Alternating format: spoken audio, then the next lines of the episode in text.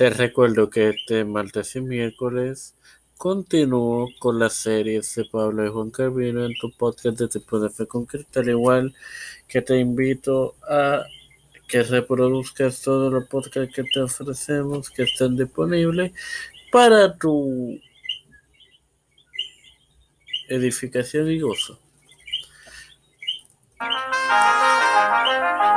Este quien te acompaña en esta segunda edición de este podcast sobre las cinco solas. En esta ocasión, para continuar con la introducción a sola escritura, es tu hermano Mario Como me imagino que ya han leído desde ayer esta primera parte de la introducción a, a, sola escritura como como como en, en un corto resumen esta es una enseñanza teológica que algunas denominaciones cristianas sostienen en la cual defienden que la escritura son la única fuente infalible de autoridad para la fe y práctica cristiana. Ahora bien,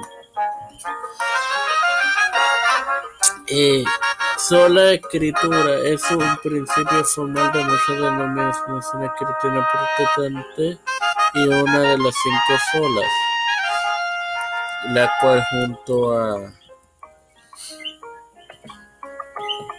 sola fide, o sea, sola fe, sola gracia o sola gracia en español, solo solus Christus, o sea, solo Cristo, y sol, solideo gloria, solo sea la gloria para Dios. Son los otros cuatro. Fue un principio de enseñanza fundamental de la Reforma Protestante sostenida por muchos de los reformadores que le enseñaron que la autentificación de la escritura se gobierna por la excelencia de distinguir el texto así como el testimonio personal del Espíritu Santo al corazón de cada hombre. Algunas denominaciones evangélicas y bautistas aseguran la enseñanza de la sola escritura con más fuerza.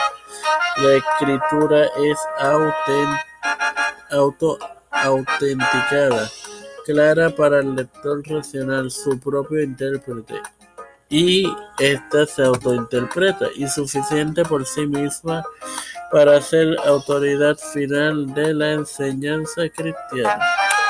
Bueno, sin nada que, que decir. Le, agradezco primero a Dios por el privilegio de